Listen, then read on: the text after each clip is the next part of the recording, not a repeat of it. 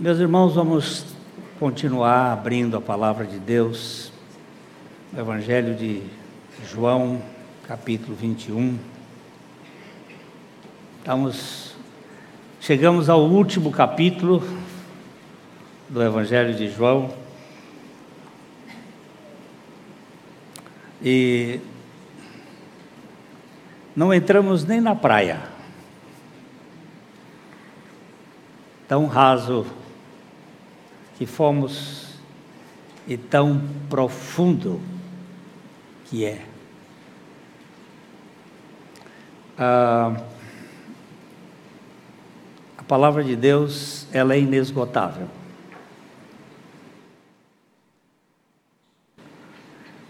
É, uma vez Spurgeon disse: se me derem uma Bíblia e a eternidade, Deus me dará uma mensagem cada dia. Porque ela não é, não dá para esgotar. E o Evangelho de João, que é o Evangelho universal, vocês se lembram que Mateus é um evangelho voltado para judeus. Mateus Levi, ele focou em apresentar a pessoa e a obra de Cristo para os judeus. Ele usa toda uma estrutura voltada para a nação de Israel, para o povo judeu. E o foco central ali é Jesus Cristo como Rei.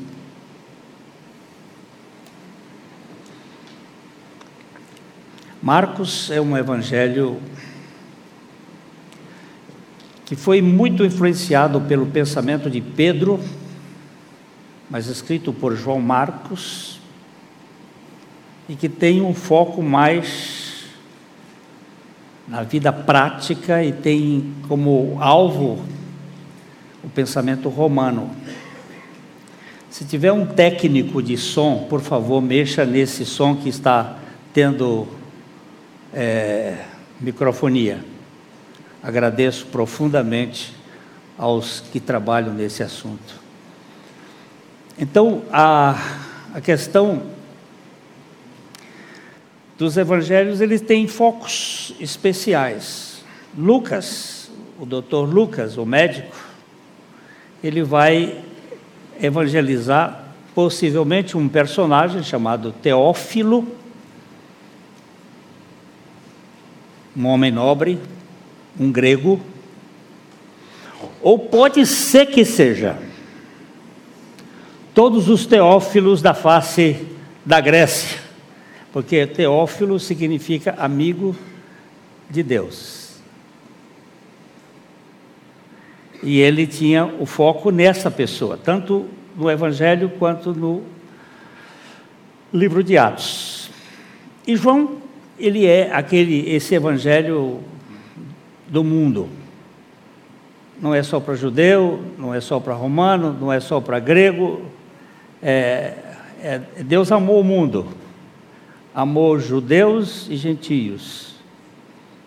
E ele focaliza nesse evangelho a universalidade de Jesus Cristo.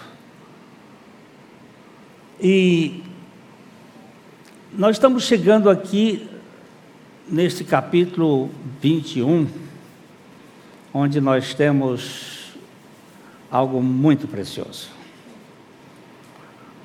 que é a restauração. O Deus que restaura a gente, o Deus que se interessa pelos que falham, pelos que pisam na bola. Então nós vamos ler primeiro. Eu sei que isso aqui a gente vai andar devagar. tem muita coisa e não tem nada original, é tudo aquilo que é café com pão, né? aquela, aquela coisinha de cada dia. Mas vamos ler do verso 1 ao verso 14, para a gente ter o pano de fundo. Depois disto, tornou Jesus a manifestar-se aos discípulos junto do mar de Tiberíades. E foi assim que ele se manifestou. Estavam juntos Simão Pedro, Tomé, chamado Dídimo, Natanael, que era de Caná da Galileia, os filhos de Zebedeu e mais dois dos seus discípulos. Disse-lhe Simão Pedro: Vou pescar. Disseram-lhe os outros: Também nós vamos contigo. Saíram e entraram num barco, e naquela noite nada apanharam. Mas, ao clarear da madrugada, estava Jesus na praia. Todavia, os discípulos não reconheceram que era ele. Perguntou-lhes Jesus: Filhos, tendes aí alguma coisa de comer? Responderam-lhe: Não. Então lhes disse: Lançai a rede à direita do barco e achareis. Assim fizeram e já não podiam puxar a rede, tão grande era a quantidade de peixes. Aquele discípulo a quem Jesus amava disse a Pedro: É o Senhor. Simão Pedro, ouvindo que era o Senhor, cingiu-se com sua veste, porque se havia despido e lançou-se ao mar. Mas os outros discípulos vieram no barquinho puxando a rede com os peixes, porque não estavam distantes da terra, senão quase 200 côvados. E ao saltarem em terra, viram ali umas brasas e em cima peixes, e havia também pão. Disse-lhe Jesus: Trazei alguns dos peixes que acabastes de apanhar. Simão Pedro entrou no barco e arrastou a rede para a terra, cheia de 153 grandes peixes. E não obstante serem tantos, a rede não se rompeu. Disse-lhe Jesus: Vinde, comei. Nenhum dos discípulos ousava perguntar-lhe: Quem és tu? Porque sabiam que era o Senhor. Veio Jesus, tomou o pão e lhes deu, e de igual modo o peixe. E já era esta terceira vez que Jesus se manifestava aos discípulos, depois das, de ressuscitado dentre os mortos. E assim, Pai, nós pedimos que o Senhor fale conosco pela tua palavra. Da mesma maneira que Jesus se manifestou aos seus discípulos ali na praia, nós pedimos que pelo teu Espírito ele se manifeste nos nossos corações essa noite. Que ele fale conosco e que nós sejamos edificados por Ele e outras vidas sejam tocadas, porque é por Ele que isto pode acontecer. Nós te pedimos no nome dEle. Amém. O verso 1 começa de uma maneira bem interessante. É, depois disto, essa é uma, uma frase, é uma é uma estrutura semântica do grego metatauta, que é usada muito frequentemente por João. Quando ele está descrevendo uma coisa, ele costuma dizer assim: depois disto. Disto o quê? Qual é o disto que ele está falando aqui? Depois do capítulo 20, onde Jesus havia aparecido duas vezes aos seus discípulos. Jesus apareceu a outros discípulos, apareceu a, Mar, a, a, a Maria Madalena, apareceu a Pedro só, apareceu aos dois discípulos no caminho de Emaús, mas João aqui se atém a essas três aparições de Jesus de modo coletivo. Apareceu primeiro aos dez, quando Tomé não estava presente. Lembra-se que nós tratamos desse problema de Tomé. Ele no primeiro, no primeiro domingo depois, no domingo da ressurreição, logo depois que Jesus havia ressuscitado, eles estavam no cenáculo, eles estavam numa casa, e ninguém sabe por que, que Tomé não estava. Tomé tinha saído, e talvez ele tenha ido assistir um jogo de futebol lá, na, e não veio para a igreja naquele dia, ou talvez tivesse uma, uma reunião em algum lugar, porque ele não era dali, ele não, ele não fazia, ele não era de Jerusalém, ele era lá da região da Galileia, mas foi fazer uma visita, ele não estava. E isso acontece conosco. Nós às vezes não respeitamos o dia do Senhor. E fazemos uma série de festinhas e fazemos uma série de uh, reuniões e fugimos da reunião do Senhor. Isso é importante que o povo de Deus se reúna. Quão bom e agradável é que os irmãos estejam ali juntos, sentem juntos, se lambam. O morcego tem esta ideia de colônia e eles ficam tirando o carrapato, não a pulga um do outro e, e fazendo isso eles são animais de, de colônia e ajudam muito. Eu costumo dizer nós precisamos morcegar na igreja tirar os carrapatos que cada um pega. É, depois Jesus apareceu no segundo domingo, e aí o Tomé já tinha ido, e aquela coisa linda da, do Tomé, que Jesus disse: Olha, vem, pode tocar aqui na ferida, vem. Ele assusta, disse, fez uma declaração maravilhosa: Senhor meu e Deus meu. E Jesus disse: Porque você me viu, creu. Felizes, bem-aventurados são aqueles que não viram e creram. Aqui o centro da fé.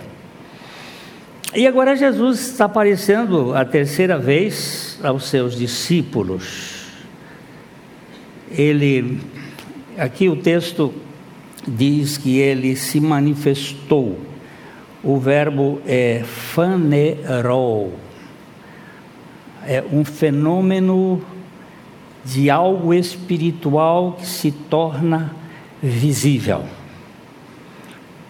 que se torna real. Os anjos, às vezes, eles fazem esta realidade, eles se manifestam. Ah, Para a gente. Porque nós somos tridimensionais no nosso raciocínio. Nosso, nosso pensamento é comprimento, altura e largura, e não vai muito além disso. Ah, versículo 2 versículo 2, ele diz: Estavam juntos Simão Pedro. Essa, essa, esse aparecimento aqui tem como foco esse homem aqui. Ele tem como foco este homem, Simão Pedro. E também o Tomé, olha aí, tá, ele está numa ordem aqui. E também o Natanael, que lá atrás, lá no começo, ele disse: Ó, ah, por acaso vem alguma coisa boa de, de Nazaré? É, são os duvidosos.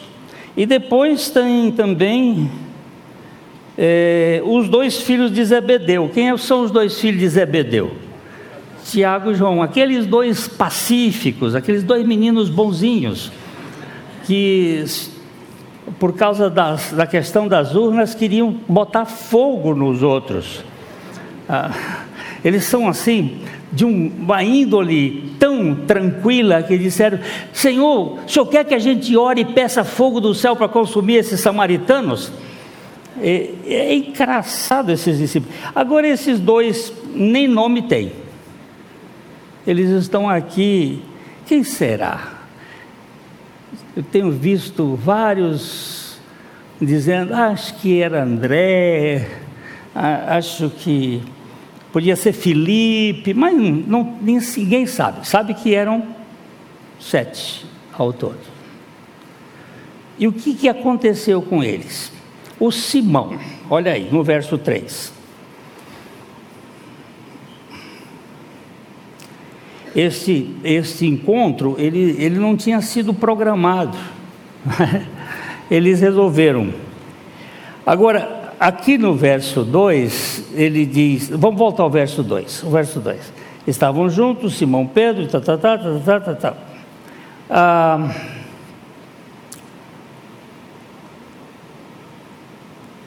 este encontro aqui, ele estava na agenda de Jesus. Jesus, ele falou lá atrás que ele queria ir lá para encontrar com eles. Em Marcos, no capítulo 14, o versos 27 e 28. Então, lhes disse Jesus: Todos vós vos escandalizareis, porque está escrito: ferirei o pastor e as ovelhas ficarão dispersas. Mas depois da minha ressurreição, irei adiante de vós para a Galileia.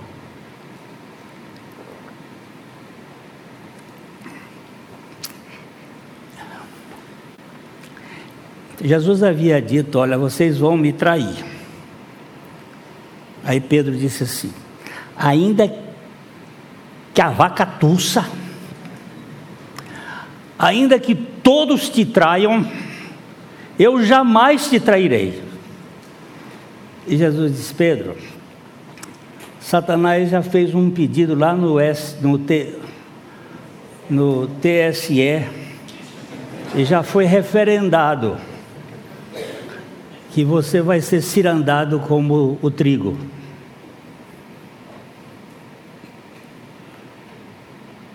E ele disse: Não vou fazer isso. Vai.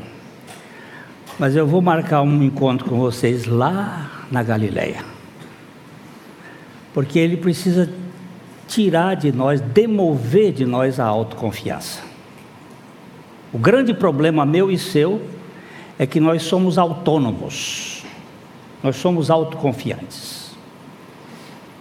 E ele disse: Olha, o profeta Zacarias disse que eu ferirei o pastor e as ovelhas ficarão dispersas. Vocês vão ficar, vocês vão tropeçar. A palavra escandalizar é, é tropeçar numa pedra. Vocês vão tropeçar na pedra de esquina, na pedra que sou eu.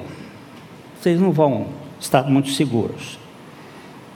E ele reeditou, Jesus reeditou esse encontro logo depois que ele ressuscitou dentre os mortos, Marcos capítulo 16, versos 5 e 7, ele faz uma declaração muito interessante aqui.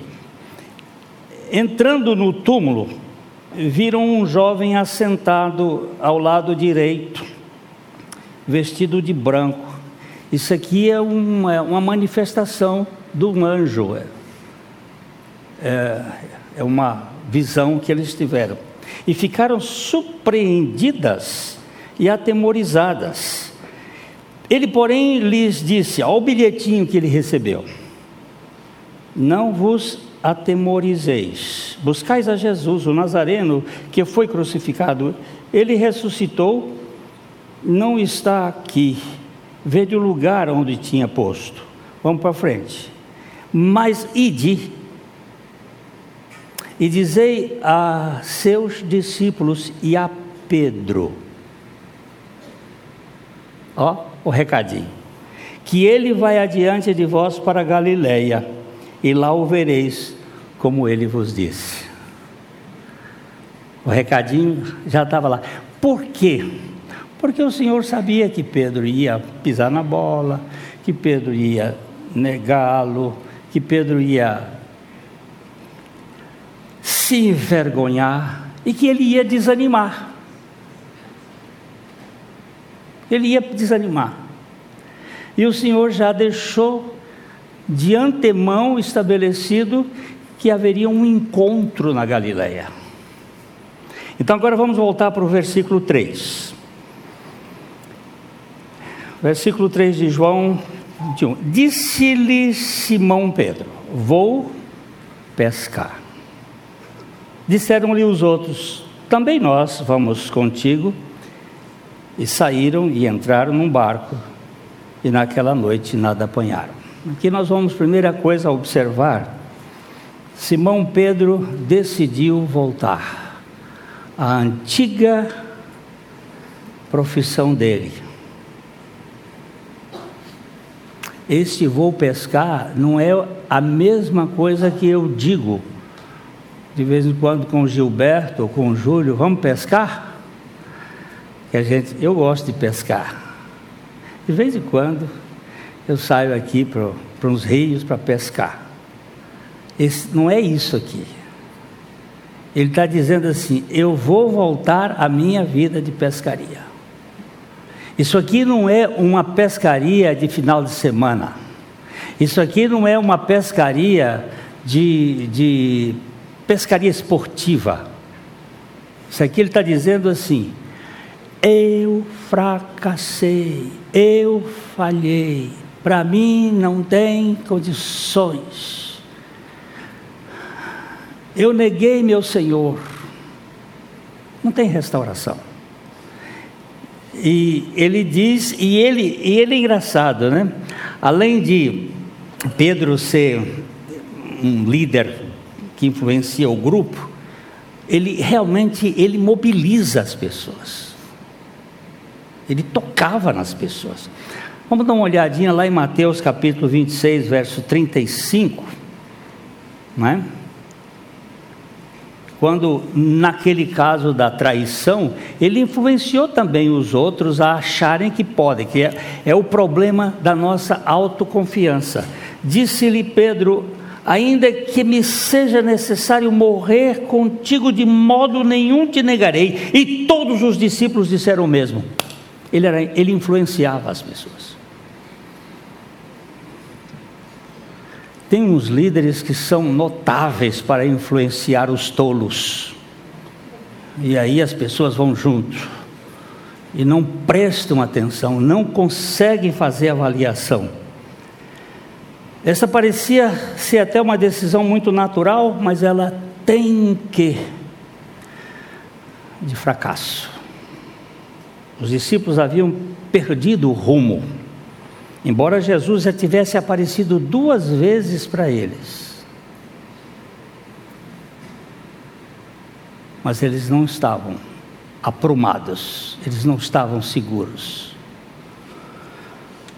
Naquela noite, eles nada pegaram. Eles não foram os primeiros pescadores a passar uma noite pescando sem sucesso. Às vezes a gente vai pescar e não pesca nada. Mas aquela pescaria tinha algo bem, bem profundo ali.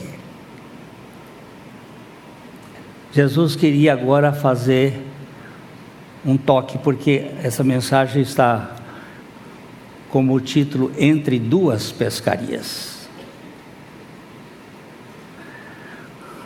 O tratado de Jesus entre um pescador que foi chamado para pescar gente e que se decepciona com seu ministério e quer voltar a fazer aquilo que fazia antes. Em Lucas, no capítulo 5, a partir do verso 1, nós temos aqui como Jesus escolheu Pedro e como Jesus é, chamou Pedro para o seu ministério. Aconteceu que, ao apertá-lo a multidão para ouvir a palavra de Deus, estava ele junto ao lago de Genezaré. Vocês viram que lá no texto de João, ele chamou de lago de Tiberíades. Aqui ele chama de lago de Genezaré. É o mesmo. Uh, Tiberíades foi o nome dado por causa de Tibério César. Tibério foi um dos Césares que teve pseuríase e veio se tratar lá na Palestina, no Mar Morto. E lá tem umas águas, umas águas curadoras para esse tipo de doença. E ele passou um tempo aqui na região de Genezaré, ele recebeu o, o lago recebeu o nome em homenagem a ele. Mas é Lago de Genezaré, muito conhecido. O Lago da Galileia, né? também. E viu dois barcos juntos à praia do lago, mas os pescadores, havendo desembarcado, lavavam as redes. As redes precisam ser lavadas frequentemente porque as algas e garranchos prendem nas, Naquele tempo, as, as, era feito por uma fibra que, com o tempo, ela apodrecia e, e tinham, tinham que ter muitos cuidados com ela. E, estando, e entrando em um dos barcos, que era de Simão, ele aqui ainda não tinha o nome de Pedro, era só Simão. Ele só recebeu o nome de Pedro posteriormente, quando ele fez aquela declaração, quando Jesus fez uma pergunta: Vocês o que que a data folha diz a meu respeito? Aí começaram a contar, uns dizem isso, outros dizem aquilo, outros dizem aquilo outro. Ah, Jeremias, é, é, é, Elias é um dos profetas, e aí ele disse: E vocês? Aí Pedro tomou a palavra e disse: Tu és o Cristo, filho de Deus vivo. E Jesus disse: Oh, Simão, filho de Jonas, isso não foi carne e sangue quem te revelou, foi mais meu Pai que está nos céus. Também eu te digo que tu és, aí deu nome, Petros, Pedro, tu és uma, um pedregulho, tu és uma brita. E sobre essa rocha que você acabou de dizer que o Cristo é o Filho do Deus vivo, é que eu edificarei a minha igreja. Só daí para frente ele é chamado de Pedro, mas antes ele era chamado de Simão. Simão. E Simão eu, tinha um barco e ele era pescador. E quem já viu o, o, o aquele o The Chosen, você vê que ele era negociava, fazia negócio, inclusive passava os, os romanos para trás para não pagar os impostos, que o ser humano gosta de trapaça. E Jesus aproveitou aquele barco e, assentando-se, ensinava do barco as multidões. Aquela, o, o, a, a, face da água e a, e a encosta onde eles estavam formava um, um, um local de boa acústica. E o Senhor então sentou ali e começou a a falar. Quando acabou de falar, disse a Simão: Faze-te ao largo e lançai as vossas redes para pescar. Respondeu-lhe Simão: Mestre, ele percebe que Jesus era mestre porque ele ensinou, e pelo ensino dele, ele disse: Esse cara sabe. Mas ele não era discípulo de Jesus. Mestre, havendo trabalhado toda noite, nada apanhamos, mas sob a tua palavra lançarei as redes. É dito que aquele lago ele é mais piscoso na parte da noite. Durante o dia, peixinhos poucos. Então, não é conveniente pescar de dia. E agora ele, ele põe aqui duas coisas. Nós já trabalhamos a noite toda e isso dá uma ideia de cansaço. Não é? E também nada apanhamos. Mas o que foi que Jesus falou para ele dizer: Mas sob a tua palavra lançarei as redes? ele percebeu alguma coisa que nós não temos informado nas Escrituras, que a palavra de Jesus tinha uma autoridade.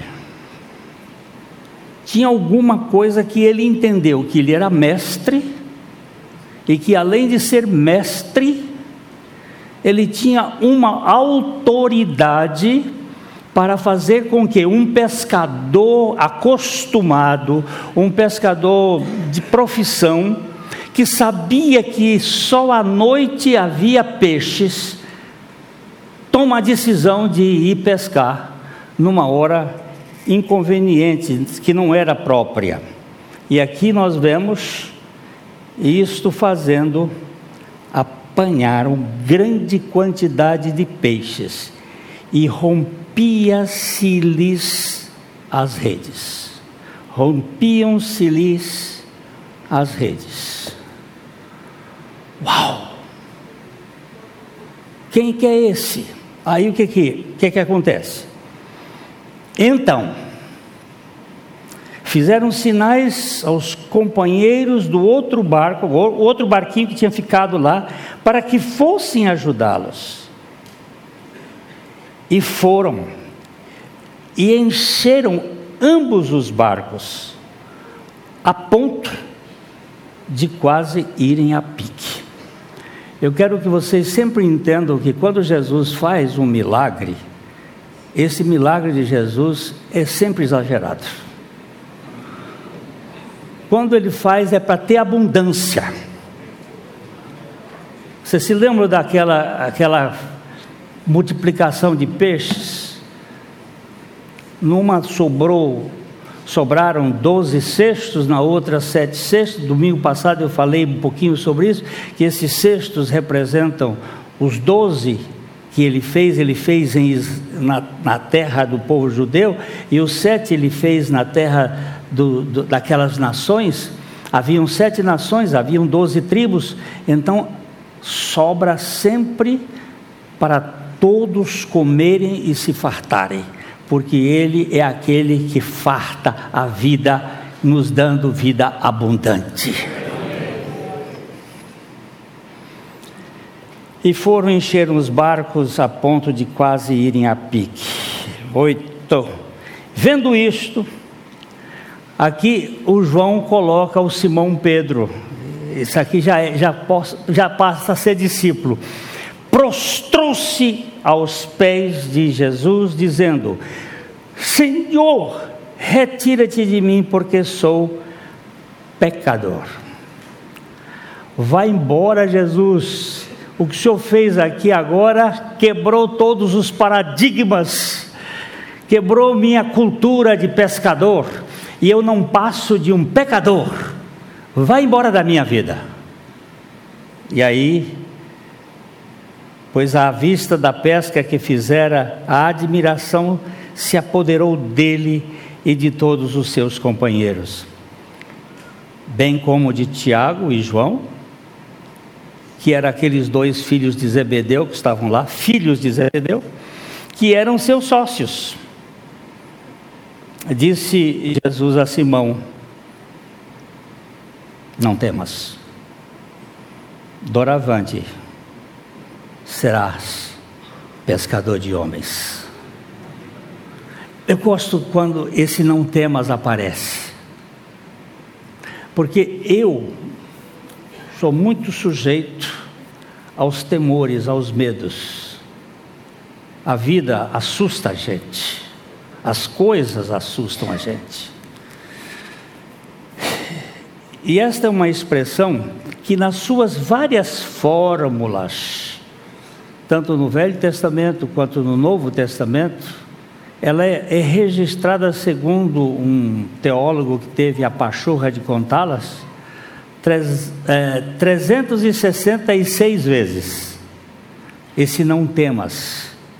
Parece que até para o dia do ano bissexto, ele botou ali, não temas não fique com medo, porque o medo foi o primeiro sentimento que surgiu pós-pecado. Logo que os nossos pais pecaram, ele, o Adão disse: Porque tive medo e me escondi. Então Jesus começa dizendo: Não temas, serás pescador de homens. E, arrastando eles o barco sobre a praia, deixando tudo, o seguiram. Ai, que bênção! Pedro, André, Tiago e João, os quatro sócios, deixaram tudo e foram com Jesus. Três anos e meio, aprenderam muita coisa. Quando Jesus foi dizer que ele ia morrer, que ele ia para a cruz, o Pedro fez uma reunião da maçonaria em secreto e disse assim: ainda, olha, o senhor não pode pensar nisso, porque não pode acontecer do senhor ir para a cruz. E Jesus olhou para ele, antes, quando ele disse: Tu és o Cristo, filho do Deus vivo, Jesus disse assim: Não foi não foi você, foi meu pai. E agora, quando ele quer tirar Jesus da cruz, Jesus disse assim: Arreda-te, Satanás, porque não cogitas das coisas de Deus, mas dos homens. O mesmo Pedro que diz que Jesus é o Filho de Deus, não quer que Jesus vá para a cruz. Por que, que ele não quer que Jesus vá para a cruz? Porque a cruz seria uma derrota. Não, senhores. A cruz é o lugar mais precioso que Deus tem para a humanidade. Porque é lá que ele desmancha Adão.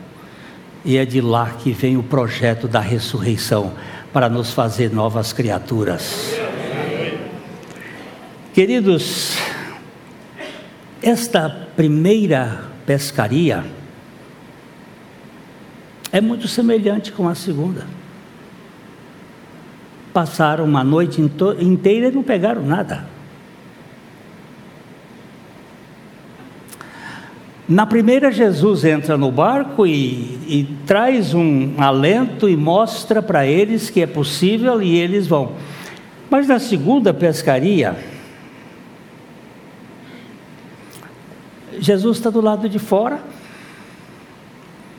e, e só diz assim: lança a rede para a direita. É interessante. Ele não mandou botar para a esquerda. Por que será? Ah, é, é por acaso, não é acaso não. Tem acaso não. Tem um bocado de bobagens, mas a pescaria de João, vamos lá para João 21, 3 ilustra a inutilidade dos esforços humanos à parte da ação divina, especialmente na questão da pescaria das almas.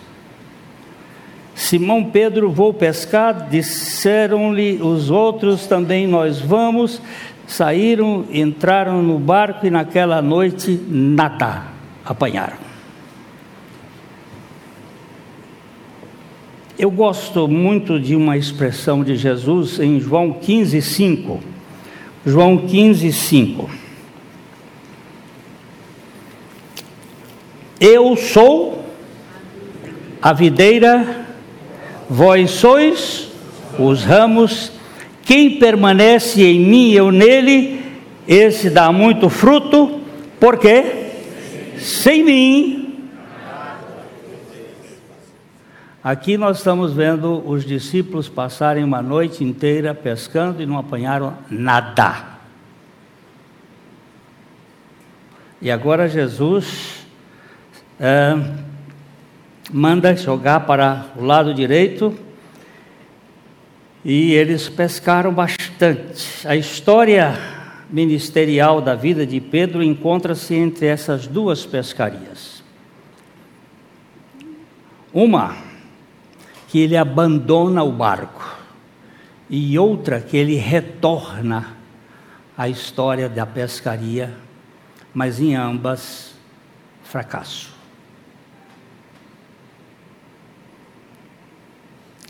Ambas no início frustrantes, mas com a presença de Jesus hesitantes.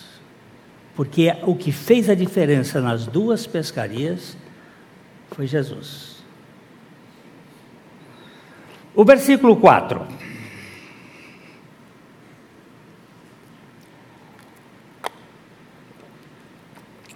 Mas, ao clarear da madrugada, estava Jesus na praia. Todavia, os discípulos não reconheceram que era ele. Depois de uma noite de insucesso, um aparente desconhecido aparece. Jesus estava esperando por eles, enquanto eles remavam em direção à praia pela manhã, embora eles não o reconhecessem. Duas vezes ele apareceu para eles, mas eles ainda continuavam com a mente embotada. Talvez ainda estivesse bastante escuro, ou talvez eles tenham sido até mesmo impedidos pelo poder de Deus. Os discípulos estavam num período de dispersão, de preocupação, de tristeza. E quando você está com esse período assim, você não percebe as coisas. Você fica assim, sem saber o que está acontecendo. Nós temos em Lucas capítulo 24, os versos 16 e 17, os dois discípulos no caminho de Emaús, os seus olhos, porém, estavam como que impedidos de o reconhecer. E o versículo 17, então lhes perguntou Jesus: Que é isso, isso que vos preocupa e de que ides tratando à medida que caminhais. E eles pararam entristecidos. Duas coisinhas aí, preocupação e entristecimento. São duas coisas que impedem a visão espiritual. Quando você está triste, ou quando você está preocupado, você não consegue enxergar mesmo Jesus presente.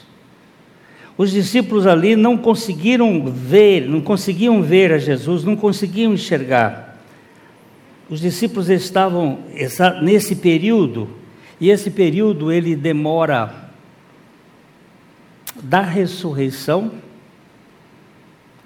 até os 40 dias, quando Jesus é assunto ao céu, e dali por mais dez dias, quando eles foram para o cenáculo para orar, dez dias, porque Jesus diz assim: vocês não vão sair de Jerusalém até que do alto sejam revestidos de poder. Esta, este encontro aqui foi na Galileia. Galileia está lá para o norte, Jerusalém está cá para o sul a ressurreição foi na, em Jerusalém, a morte foi em Jerusalém, a ressurreição foi em Jerusalém. Depois eles vão para Galiléia. Depois Jesus faz uma certa recuperação, mas eles ainda continuam. Eles continuam com incertezas, com incredulidade. Eu não sei se foi exatamente nesse período aqui, ou se foi posteriormente que Jesus, numa das outras aparições, porque é, são várias aparições ali, ele diz para eles: censurou-lhes a dureza de coração por já terem visto os outros, por não crerem outros que já o tinham visto ressuscitados. Mas ele disse: Ide por todo o mundo e pregai o evangelho a toda criatura. Um bando de incrédulos. Talvez como nós aqui. Qual é o nosso grande problema? Não sei se é o seu, mas o meu grande problema é, é que eu não creio, de fato, na palavra de Deus. eu estou numa escola de fé. Mas nós cremos de fato na palavra de Deus.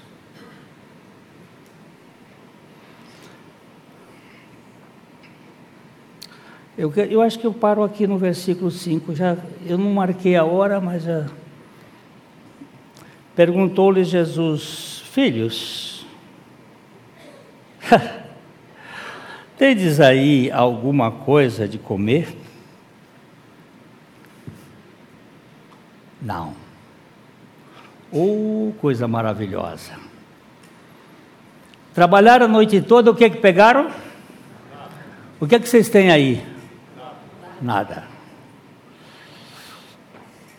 No dia que você chegar para Jesus dizendo, eu não tenho nada, você vai ter. Porque ele já preparou lá na praia, já tem comida preparada. Quando, mas quando você acha que tem para comer, você está perdido. Esse nada aqui, nós vamos parar aqui, não nada, nada. Essa é a resposta certa que devemos dar diante da, nossa, da nossa fome existencial. Eu tenho fome, eu tenho fome de significado, mas nada nesse mundo tem preenchido. Uma vez eu conversei com um homem muito ilustre, com vários doutorados, ele estava muito acabrunhado, entristecido, um casamento falido, com muitas dificuldades. E ele tem uma boa renda, um bom dinheiro. Eu disse: O que, que está lhe faltando, criatura? Essa é uma palavra que, que Jesus usou ali, paidia, filhos. Que pode ser cara pode ser é, menino, rapaz, o que está te faltando? Me conta. E ele me disse assim: me falta tudo. Eu disse: e o conhecimento que você tem não preenche? E, e o dinheiro que você tem não satisfaz? Aí eu lembrei para ele de um uma frase de Blaise Pascal, o filósofo matemático, físico, é, francês, que ele diz: Nós temos um vazio de Deus, um vazio dentro de nós do tamanho de Deus, que não será preenchido com outra coisa, senão com o próprio Deus. Este é o problema. O que, que você tem aí? Nada. Se não tem nada, eu tenho tudo e eu posso preencher a sua vida vazia. Vamos parar aqui. Domingo que vem, se Deus quiser, nós vamos nessa pescaria de novo. Nós vamos ver o peixe grande da sua graça para restaurar um homem falido, fracassado.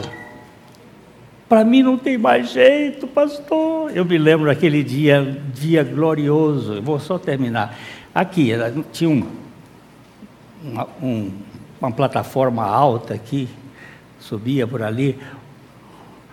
Um irmão nosso, tadinho, estava desesperado porque tinha pisado na bola duas, três, quatro vezes. Não tinha jeito, não tinha jeito. Aí ele subiu depois da pregação, subiu aqui. Ele dizia assim: Pastor Glênio, para mim não tem mais jeito, Pastor Glênio, não tem mais jeito, Pastor. O que é que eu faço? E eu vendo que o choro dele estava muito alto, o pessoal olhando, e eu peguei, fui pegando, e ele agarrado comigo. E eu estava, naquele tempo eu usava paletó, gravata, era tão bonitinho. E, e eles, aquele catarro descia pelo nariz assim, meu paletó teve que ir do outro dia para a lavanderia, porque.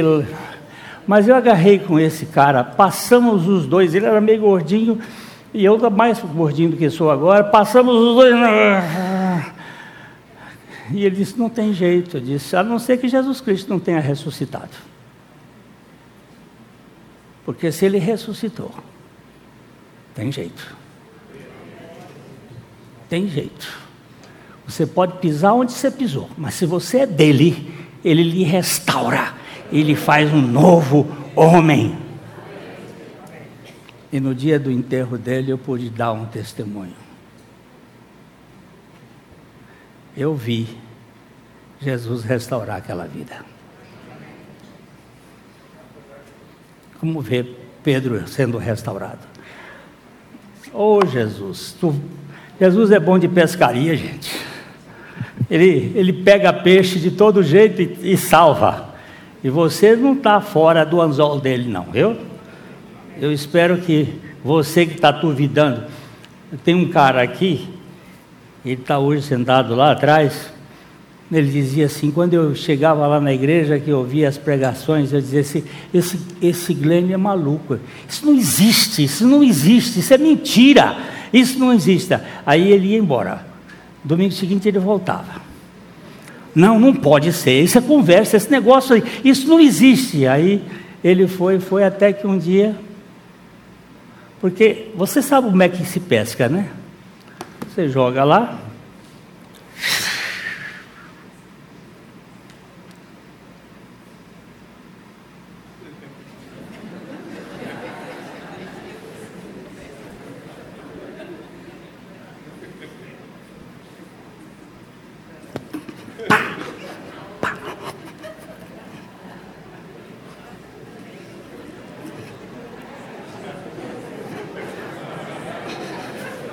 E aí a briga é bonita, não é?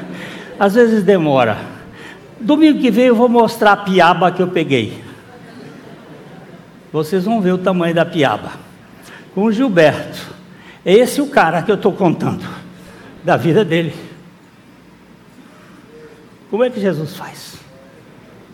Ah, não tem jeito. Tem jeito sim, criatura. Tem jeito para você e para mim. Nós temos um Salvador poderoso.